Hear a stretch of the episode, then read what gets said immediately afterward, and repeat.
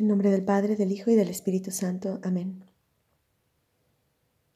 Gracias Señor por este nuevo día en que me permites meditar un poco más en lo que es la pasión de tu Hijo. Hoy es Viernes Santo.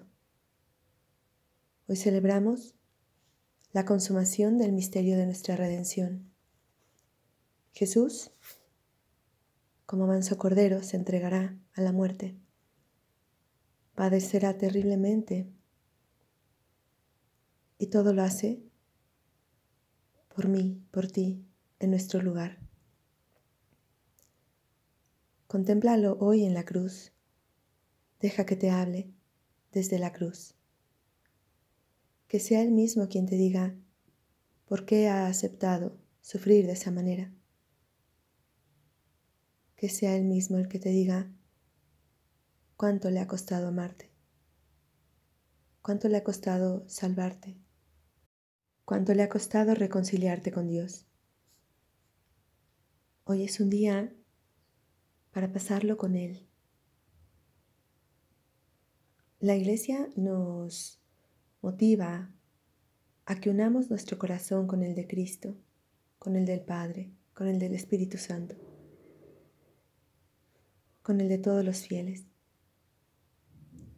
Y que vivamos este día en un mayor recogimiento en silencio, en un ambiente de duelo, de dolor, de sufrimiento, porque nuestro Dios que se ha encarnado hoy ha muerto. Quisiera eh, tomar tres textos para esta meditación y mm, dejarlos para que ustedes los mediten, los reflexionen les den vueltas en su corazón. El primero es del Evangelio de San Juan, algunos extractos del capítulo 18 y del capítulo 19. Como preámbulo, sabemos que Jesús, la noche anterior, ha, ha sudado sangre en Getsemaní, ha sido arrestado y llevado con los sumos sacerdotes para ser juzgado y condenado a muerte. Pero dado que ellos no lo pueden matar eh, lo llevan con Pilato, el gobernador romano. Entonces ellos lo acusan, Pilato lo interroga y no lo encuentra culpable. Después lo envía a Herodes y Herodes tampoco lo, lo encuentra culpable. Así que Pilato quiere soltarlo. Pilato comienza a sentir cierto temor porque sabe que es un hombre justo y no tiene por qué condenarlo a muerte. Pero son tantos los gritos de los fariseos de los doctores de la ley, que, que no puede eh, no hacer caso a ellos. Entonces vamos a leer un extracto de ese momento donde Pilato quiere soltarlo, pero a la vez le provoca más dolor. Dicho esto, salió otra vez a donde Pilato salió Pilato a donde estaban los judíos y les dijo: No encuentro en él ninguna culpa. Entre ustedes es costumbre que por Pascua ponga en libertad a un preso. ¿Quieren que le suelte al rey de los judíos? Pero todos ellos gritaron, no, a ese no, a Barrabás. El tal Barrabás era un bandido. Entonces Pilato tomó a Jesús y lo mandó a azotar. Los soldados trenzaron una corona de espinas y se la pusieron en la cabeza. Le echaron encima un manto de color púrpura y acercándose a él le decían, Viva el rey de los judíos y le daban bofetadas. Pilato salió otra vez afuera y les dijo, Aquí lo traigo para que sepan que no encuentro en él ninguna culpa. Salió, pues, Jesús llevando la corona de espinas y el manto color púrpura. Pilato les dijo, Aquí está el hombre. Cuando lo vieron los sumos sacerdotes y sus servidores gritaron, Crucifícalo, crucifícalo. Pilato les dijo, Llévenselo ustedes y crucifíquenlo, porque yo no encuentro culpa en él. Los judíos le contestaron, Nosotros tenemos una ley, y según esa ley debe morir, porque se ha declarado hijo de Dios. Cuando Pilato oyó estas palabras, se asustó aún más y trataba de soltarlo, pero los judíos gritaban, Si sueltas a ese, no eres amigo del César, porque todo el que pretende ser rey es enemigo del César. Al oír estas palabras, Pilato sacó a Jesús y lo sentó en el tribunal, en el sitio que llaman el enlosado. Era el día de la preparación de la Pascua hacia el mediodía. Y dijo Pilato a los judíos, Aquí tienen a su rey. Ellos gritaron, gritaron, Fuera, fuera, crucifícalo. Pilato les dijo, ¿A su rey voy a crucificar? Contestaron los sumos sacerdotes, No tenemos más rey que el César. Entonces se lo entregó para que lo crucificaran. Tomaron a Jesús y él, cargando con la cruz, se dirigió hacia el sitio llamado de la caravera, donde lo crucificaron, y con él a otros dos, uno a cada lado, y Jesús en medio. Quisiera compartir con ustedes unos fragmentos de una monja alemana que tuvo unas revelaciones sobre la pasión. Su nombre es Anne-Catherine Emmerich. Y dice así sobre este momento. Cuando Pilato envía a Jesús a, ser flagelado, eh, tiene que sufrir muchísimo. Pilato, el más voluble e irresoluto de los jueces, habría pronunciado varias veces estas palabras ignominiosas. No encuentro crimen en él. Lo mandaré a azotar y lo dejaré libre. Pero los judíos continuaban gritando, crucifícalo, crucifícalo. Sin embargo, Pilato estaba decidido a que su voluntad prevaleciera y no tuviera que condenar a muerte a Jesús, por lo que lo mandó a azotar a la manera de los romanos. Entonces los esbirros a empellones llevaron a Jesús a la plaza en medio del tumulto de un pueblo rabioso. Al norte del palacio Pilato, a poca distancia del puesto de guardia, había una columna de azotes. Los verdugos llegaron con látigos y cuerdas que depositaron al pie de la columna. Golpearon a nuestro Señor con sus puños y lo arrastraron con las cuerdas, a pesar de que él se dejaba conducir sin resistencia. Una vez, en la columna lo ataron brutalmente. El santo de los santos fue sujetado con violencia a la columna de los malhechores, y dos de estos, furiosos, comenzaron a flagelar su cuerpo sagrado desde la cabeza hasta los pies. Nuestro amado Señor, el Hijo de Dios, el Dios verdadero hecho hombre, temblaba y se retorcía como un gusano bajo los golpes. Sus gemidos suaves y claros se oían como una oración en medio del ruido de los golpes.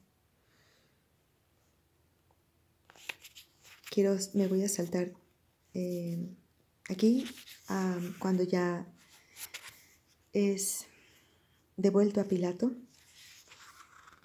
como sabemos, eh, le destrozaron el cuerpo con, con azotes, con unos azotes que no eran únicamente unas cuerdas, sino además unos eh, garfios que iban arrancando trocitos de su carne. Y una vez que termina la flagelación, lo llevan de nuevo a Pilato. Voy a leer algo más de Catherine Emmerich. Jesús, cubierto con la capa colorada, con la corona de espinas sobre la cabeza y el cetro de caña entre las manos atadas, fue conducido de nuevo al palacio de Pilato. Resultaba irreconocible a causa de la sangre que le cubría los ojos, la boca y la barba. Su cuerpo era pura llaga. Andaba encorvado y temblando.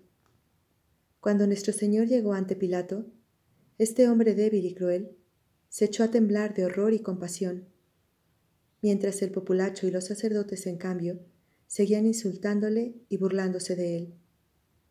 Cuando Jesús subió los escalones, Pilato se asomó a la terraza y sonó la trompeta anunciando que el gobernador quería hablar. Se dirigió al sumo sacerdote y a los miembros del consejo y a todos los presentes y les dijo, os lo mostraré de nuevo, y os vuelvo a decir que no hallo en él ningún crimen. Jesús fue conducido junto a Pilato, para que todo el mundo pudiera ver con sus crueles ojos el estado en que Jesús se encontraba. Era un espectáculo terrible y lastimoso, y una exclamación de horror recorrió la multitud, seguida de un profundo silencio, cuando él levantó su herida cabeza, coronada de espinas, y paseó su exhausta mirada sobre la excitada muchedumbre. Señalándolo con el dedo, Pilato exclamó, Eche uomo, he aquí al, hombro, al hombre. Los sacerdotes y sus adeptos gritaron llenos de furia, Mátalo, crucifícalo. ¿Todavía no os basta? dijo Pilato. El castigo que ha recibido le habrá quitado las ganas de ser rey. Pero ellos, furiosos, seguían gritando, y cada vez más gente se añadía a la exigencia.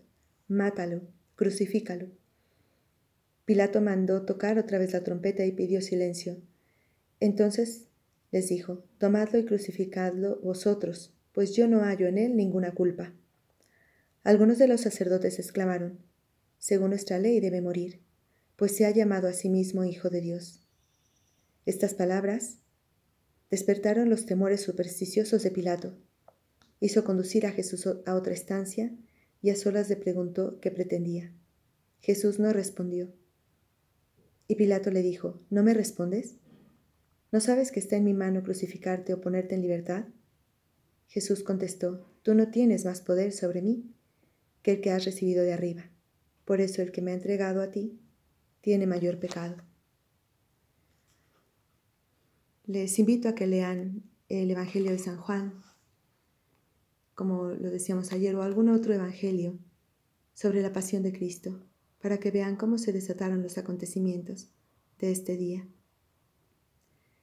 Sabemos lo que pasó después. Pilato lo mandó crucificar. Y mm, los evangelios nos detallan mucho cómo fue el camino hacia la cruz.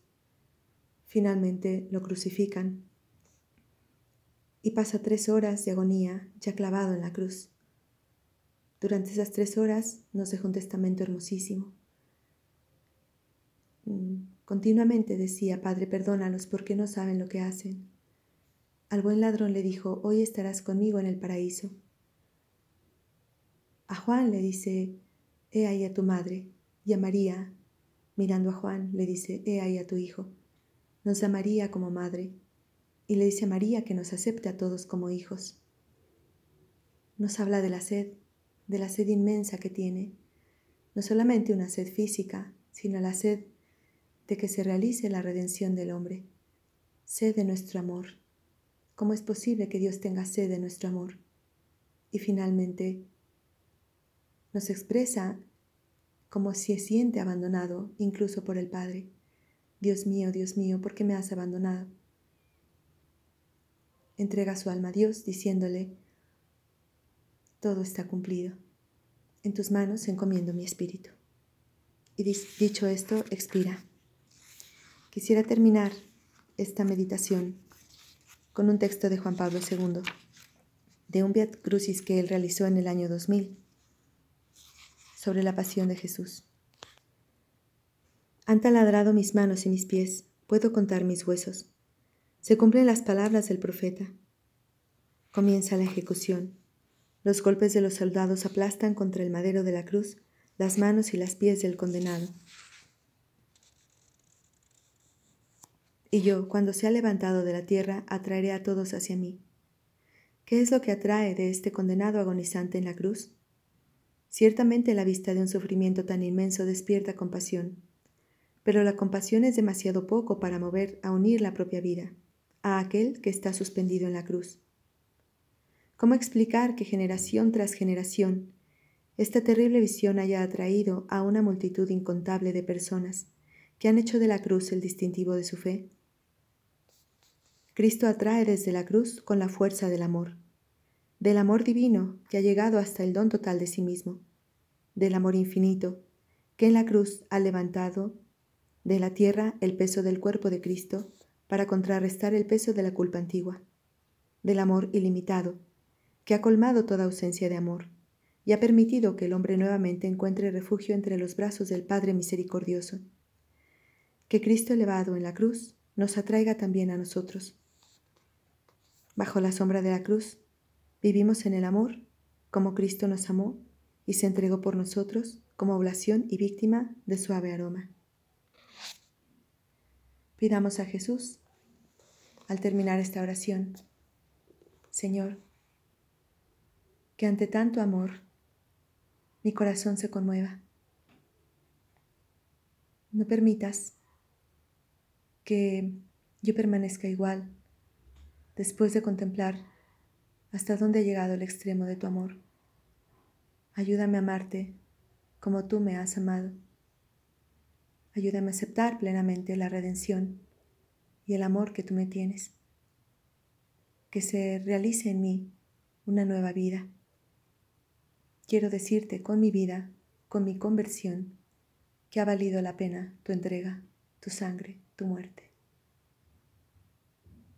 Te damos gracias, Señor, por todos tus beneficios, a ti que vives y reinas por los siglos de los siglos. Amén.